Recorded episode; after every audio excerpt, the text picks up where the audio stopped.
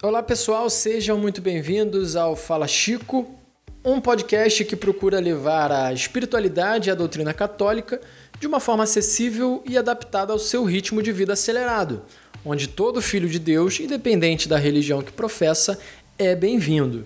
Eu sou Eugênio Teles e no episódio de hoje a gente inicia a leitura do Catecismo da Igreja Católica com o prólogo aqui do livrinho amarelo, a edição da CNBB. Vamos lá, bom episódio para você e um bom aprendizado.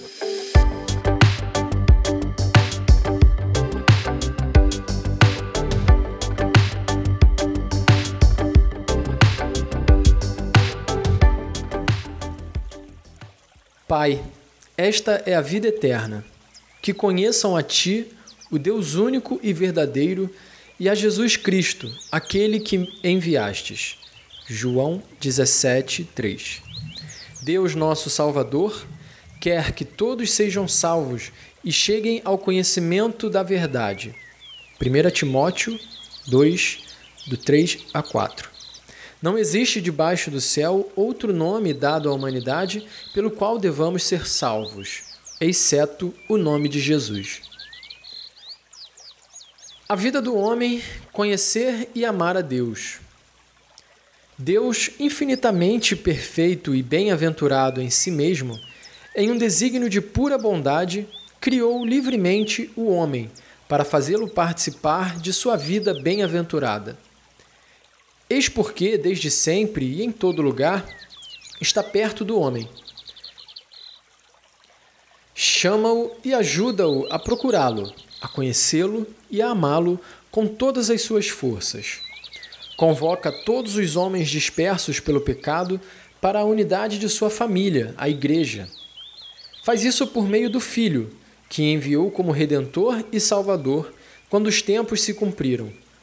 Nele e por ele, chama os homens a se tornarem, no Espírito Santo, seus filhos adotivos e, portanto, os herdeiros de sua vida bem-aventurada. A fim de que este chamado ressoe pela terra inteira, Cristo enviou os apóstolos que escolhera, dando-lhes o mandato de anunciar o Evangelho. E depois fazer discípulo entre todas as nações e batizai-os em nome do Pai, do Filho e do Espírito Santo. Ensinai-lhes a observar tudo o que vos tenho ordenado. Eis que estou convosco todos os dias até o fim dos tempos. Mateus 28, 19 e 20. Fortalecidos com esta missão, os apóstolos foram anunciar a Boa Nova por toda parte. O Senhor os ajudava e confirmava sua palavra pelos sinais que a acompanhavam. Marcos 16, 20. Os que, com a ajuda de Deus, acolheram o chamado de Cristo e lhes responderam livremente foram, por sua vez, impulsionados pelo amor de Cristo a anunciar por todas as partes do mundo a boa notícia. Este tesouro recebido dos apóstolos foi guardado fielmente por seus sucessores. Todos os fiéis de Cristo são chamados a transmiti-lo de geração em geração, anunciando a fé, a vivendo na partilha fraterna e a celebrando na liturgia e na oração. 2. Transmitir a fé à catequese.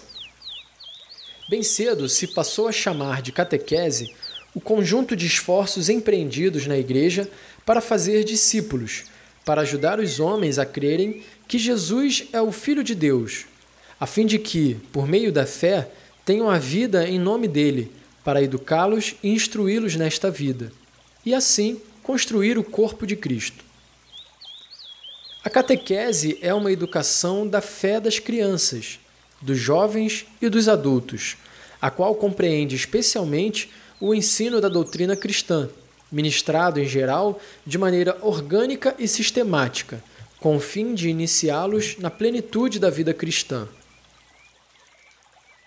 Sem confundir-se com eles, a catequese articula-se em torno de determinado número de elementos da missão pastoral da Igreja os quais têm um aspecto catequético e preparam a catequese ou dela derivam. Primeiro anúncio do Evangelho ou pregação missionária para suscitar a fé. Busca das razões de crer. Experiência de vida cristã. Celebração dos sacramentos. Integração na comunidade eclesial. Testemunho apostólico e missionário.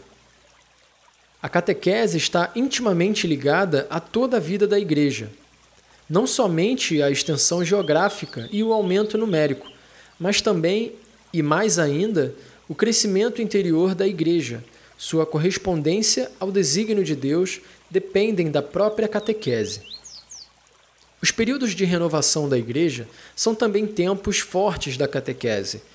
Eis porque, na grande época dos padres da Igreja, vemos santos bispos dedicarem uma parte importante de seu ministério à catequese.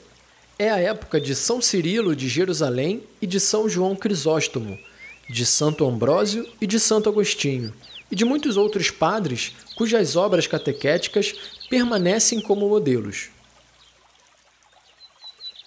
O ministério da catequese sempre colhe dos concílios renovadas energias. O Concílio de Trento constitui, neste ponto, um exemplo a ser sublinhado. Deu à catequese prioridade em suas constituições e em seus decretos. Está ele na origem do Catecismo Romano, que também leva seu nome e constitui uma obra de primeira grandeza como resumo da doutrina cristã. Este concílio suscitou na Igreja uma organização notável da catequese e, graças a santos bispos e teólogos, tais como São Pedro Canísio, São Carlos Borromeu, São Turíbio de Mongrovejo, São Roberto Belarmino, levou à publicação de numerosos catecismos.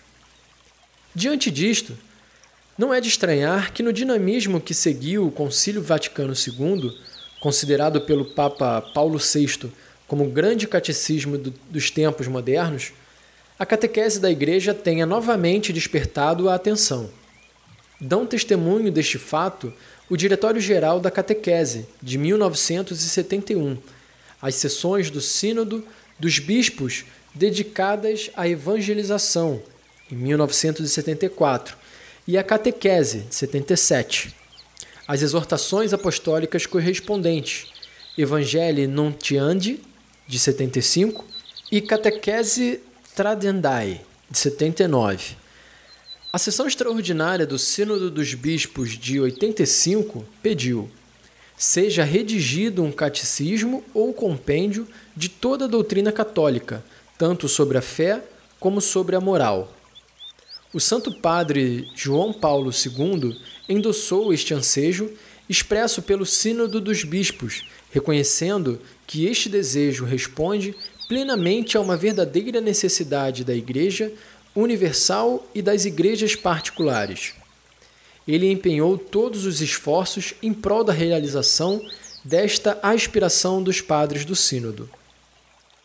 3. O objetivo e os destinatários deste catecismo. O presente catecismo tem por objetivo apresentar uma exposição orgânica e sintética dos conteúdos essenciais e fundamentais da doutrina católica, tanto sobre a fé como sobre a moral, à luz do Concílio Vaticano II e do conjunto da tradição da Igreja. Suas fontes principais são a Sagrada Escritura, os Santos Padres, a liturgia e o magistério da Igreja. Destina-se ele a servir como um ponto de referência para os catecismos ou compêndios que venham a ser elaborados nos diversos países. O presente catecismo é destinado principalmente aos responsáveis pela catequese, em primeiro lugar aos bispos, como mestres da fé e pastores da Igreja. É oferecido a eles como um instrumento no cumprimento de seu ofício de ensinar o povo de Deus. Por meio dos bispos, ele se destina aos redatores de catecismos, aos presbíteros e aos catequistas será também útil para a leitura de todos os demais fiéis cristãos. 4. A estrutura deste catecismo. O projeto deste catecismo inspira-se na grande tradição dos catecismos que articulam a catequese em torno de quatro pilares: a profissão da fé batismal, o símbolo, os sacramentos da fé, a vida de fé, que são os mandamentos, a oração do crente, que é o Pai Nosso. Primeira parte, a profissão da fé. Aqueles que, pela fé e pelo batismo, pertencem a Cristo, devem confessar sua fé batismal diante dos homens.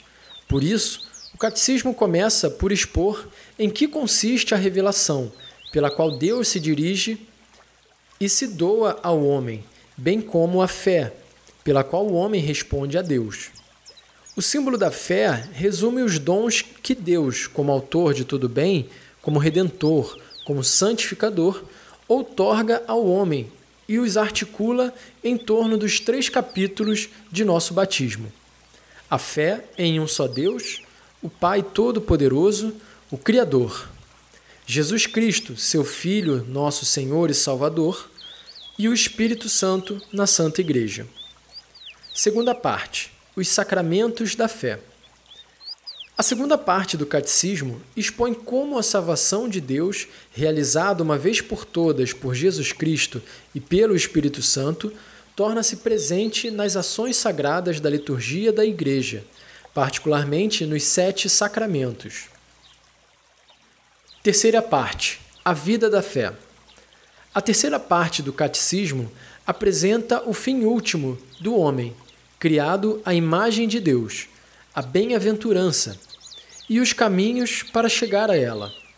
Mediante um agir reto e livre, com a ajuda da fé e da graça de Deus, por meio de um agir que realiza o duplo mandamento da caridade, desdobrado nos dez mandamentos de Deus.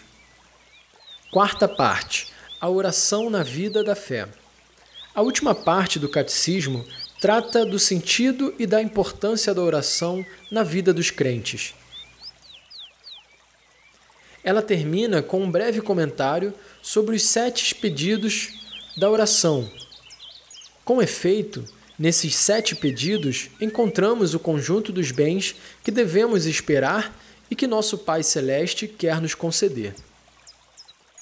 5. Indicações práticas para o uso deste catecismo. Este catecismo foi pensado como uma exposição orgânica de toda a fé católica. É preciso o ler como uma unidade. Numerosas referências dentro do próprio texto, bem como um índice analítico no fim do volume, permitem ver a ligação de cada tema com o conjunto da fé. Muitas vezes, os textos da Sagrada Escritura não são citados literalmente, mas são feitas apenas referências, mediante a indicação CF. Para compreensão mais aprofundada de tais passagens, é preciso consultar os próprios textos. Essas referências bíblicas constituem um instrumento de trabalho para a catequese. 6. As adaptações necessárias. Neste catecismo, a ênfase é posta na exposição doutrinal. Quer ele ajudar a aprofundar o conhecimento da fé. Por isso mesmo, está orientado para o amadurecimento desta fé, para seu enraizamento na vida e sua irradiação no testemunho. Por sua própria finalidade, este catecismo não se propõe a realizar as adaptações da exposição e dos métodos catequéticos exigidas pelas diferenças de cultura, idade, maturidade espiritual, situações sociais e eclesiais daqueles a quem a catequese é dirigida.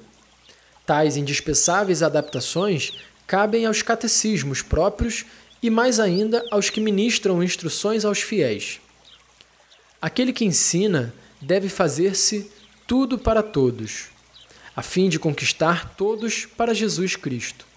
Particularmente, não imagine ele que lhe é confiado um único tipo de alma e que, consequentemente, lhe é permitido ensinar e formar de modo igual todos os fiéis, a verdadeira piedade, com um só e mesmo método, sempre igual. Saiba ele que alguns são, em Jesus Cristo, como criancinhas recém-nascidas, outros como adolescentes, ainda outros como estando na posse de todas as suas forças. É necessário considerar com diligência que uns têm necessidades de leite e outros de alimento sólido. O apóstolo indicou tal dever, Ou seja, aqueles que são chamados ao ministério da pregação devem, na transmissão dos mistérios da fé e das regras dos costumes, adaptar suas palavras ao espírito e à inteligência de seus ouvintes. Acima de tudo, a caridade.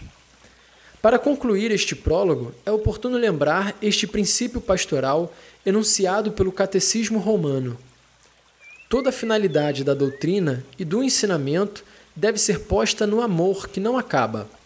Com efeito, pode-se facilmente expor aquilo em que é preciso crer, esperar ou fazer, mas, sobretudo, é preciso fazer com que apareça o amor de nosso Senhor, para que cada um compreenda que cada ato de virtude perfeitamente cristão não tem outra origem senão o amor, nem outro fim senão o amor.